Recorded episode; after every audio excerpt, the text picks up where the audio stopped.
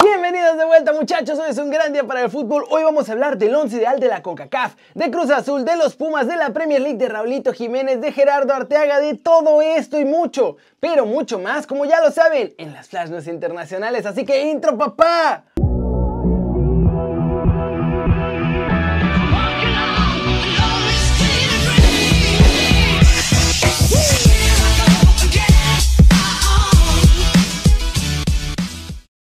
El video con la nota One Fútbol del día. La Federación Internacional de Historia y Estadística eligió a los 11 mejores futbolistas de la CONCACAF de los últimos 10 años y viene con varias sorpresas. Y es que hay algunos jugadores mexicanos muy buenos que quedaron fuera de esta lista. Carlos Vela, Memo Ochoa y Raulito Jiménez no pasaron el corte. Y salvo lo de Memo, pues la verdad sorprende. Aquí están los elegidos del 11 ideal de la década en la CONCACAF. En la portería, Keylor Navas. Esa estaba obvia. En defensa, Héctor Moreno, Carlos Salcedo, Camar Lawrence de Jamaica y John Brooks de Estados Unidos. En el medio campo están Brian Ruiz de Costa Rica, Michael Bradley de Estados Unidos y Andrés Guardado. Y la delantera ideal la forman Chucky Lozano, Chicharito Hernández y Clint Dempsey eh, de Estados Unidos. Y bueno, yo no sé qué piensen ustedes, pero Dempsey no me parece más destacado que Tecatito o Raúl Jiménez, pero para la Federación de Historia y Estadística parece que sí. Y recuerden que si quieren saber todos los mexicanos en el extranjero pueden bajar la app de OneFootball. Está muy buena, es gratis, el link está aquí abajo. Y con eso nos vamos a la trivia del día. Hoy sí hay. De acuerdo con la Federación de Historia y Estadística, ¿cuáles son los tres mejores equipos del mundo en 2020? A. Real Madrid, Barcelona y Bayern. B. Bayern, Palmeiras y PSG. O C. Bayern, Manchester United y Real Madrid. La respuesta al final del video, así que lo completo para ver si acertaron o no. Y muchachos, siguiente noticia. Vuelven ya los castigados de Cruz Azul y Pumas. Ya pasó la tormenta, ya está todo tranquilo. Y es que tanto Cruz Azul como Pumas dieron a conocer sus listas de convocados en las que incluyeron a los jugadores que tenían castigados por andar violando el protocolo. En la máquina, el cabecita Rodríguez ya es parte de la convocatoria, no se sabe si será titular o irá a la banca. Mientras tanto, los universitarios confirmaron que Alan Mozo va a la convocatoria, pero va a ser banca y no saben si le van a dar minutos ante Atlas. Y yo la verdad creo que los dos van a terminar jugando porque son piezas importantes para sus clubes. El cabecita obvio un poco más, pero seamos sinceros, a los Pumas también les hizo falta al almozo la semana pasada. Pasemos con información de Tigres porque siguen prendiendo la polémica con eso de que no representan a México y no sé qué. Y ahora Nahuelas te dijo que no se le quieran colgar de las... ¿Es parecido un mundial de selección? No, este es un mundial de clubes donde vamos a representar solamente a Tigres y no vamos a representar a nadie más que quiera colgarse de nuestras tetas. Yo me refiero a la emoción, al, disfrute. ya diste feria de más. Muy lindo, muy lindo. Se disfruta el viaje, se disfruta la llegada, se disfruta eh, el hotel, el día a día, el compartir. Eh, somos nosotros. Estamos acompañados de un montón de gente, pero somos nosotros. ¿Cómo lo ven? Entiendo. Están cansados de que los troleen con que son equipo chico y que nadie los pela. Pero lo quieran o no, la banderita que sale junto al club es la de México. Ni modo, es lo que hay, aguántense. Ya el resto es troleo de unos y troleo de otros. Vamos al cortecito internacional con el humito del mercado europeo porque quedan pocas horas para varias ligas y siguen cayendo fichajes. Upamecano, Dayot Upamecano está un paso más cerca del Bayern Múnich. Los agentes del central del RB Leipzig ya se reunieron con gente del Bayern para hablar de su futuro. Getafe logra la sesión de Sofian Chacla. Llega procedente de Villarreal, jugará en el equipo Zulón hasta que acabe la temporada.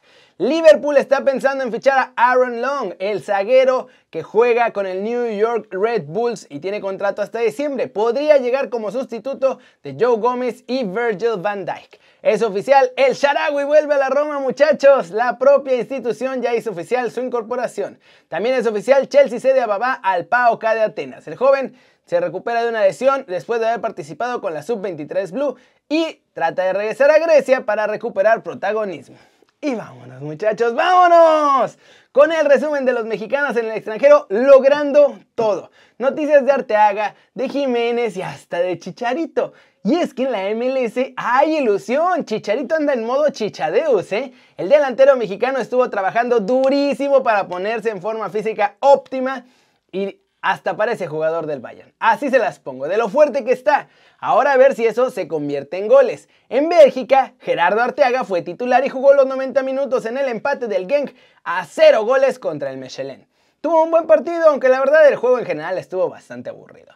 Y en Inglaterra han revelado el sueldo de Raulito Jiménez con los Wolves, que es bastante sorprendente porque nuestro lobo goleador está no lejos, lejísimos de los mejores pagados en Europa. De acuerdo con estas fuentes en Inglaterra, el salario anual de Raúl Jiménez es de 2.93 millones de dólares. Por ponerles un ejemplo, chiquitito, Vela gana casi 7 en la MLS. Gio Dos Santos, que no hizo nada, ganaba 6. Es más, el Piojo Herrera ganaba 3 millones de dólares como entrenador del América. Así que aunque el salario de Raulito pues la verdad es que si es millonario, cualquiera de nosotros lo querríamos, no está ni cerca de lo que le pagan a una estrella de ese nivel en la Premier League. Y bueno, también tiene que ver que los Wolves son un equipo bastante modesto, no es que sean el Manchester United que se están llenando de dinero. Y eso nos pone a pensar qué hubiera pasado si se hubiera hecho su fichaje con un grande. Ahí se hubiera estado ganando las perlas de la Virgen, muchachos. Y con eso nos vamos a la pregunta del día.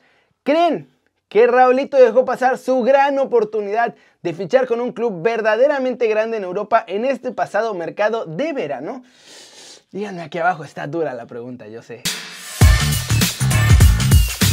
Flash News, el RB Leipzig volvió a la senda de la victoria, le ganan al Bayer Leverkusen, que pasan por un mal momento. El partido estuvo bastante equilibrado, pero la diferencia la marcó un error en el área visitante. El Borussia Dortmund vino de atrás, derrotó 3 a 1 al Augsburgo con goles de Jadon Sancho, Delaney y uno de Udo Jai. Erling Haaland además falló un penal y la lata la había abierto Han para los visitantes. El Bayern aplastó este sábado, duro. El equipo de Hansi Flick le metió 4-1 al Hoffenheim en el Alliance para seguir como líder indiscutible.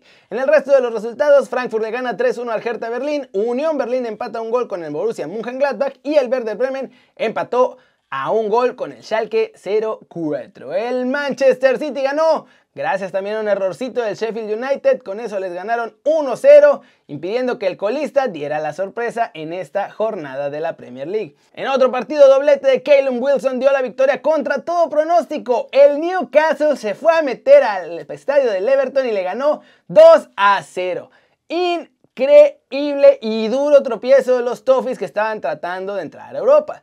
En los Wolves no hay sorpresa. Otra derrota. Desde que Raulito Jiménez se lesionó, han ganado un solo partido los de Nuno.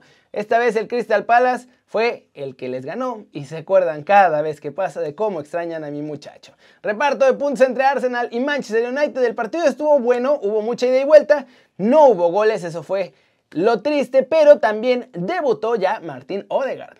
Y vamos a terminar el video de hoy con la respuesta de la trivia del día. Según la Federación de Historia y Estadística, ¿cuáles son los tres mejores equipos del mundo en 2020? A. El Real Madrid, Barcelona y Bayern. B. Bayern, Palmeiras y PSG. O C. Bayern, Manchester United y Real Madrid. Y la respuesta correcta es B. Bayern, Palmeiras y, y el PSG, perdón.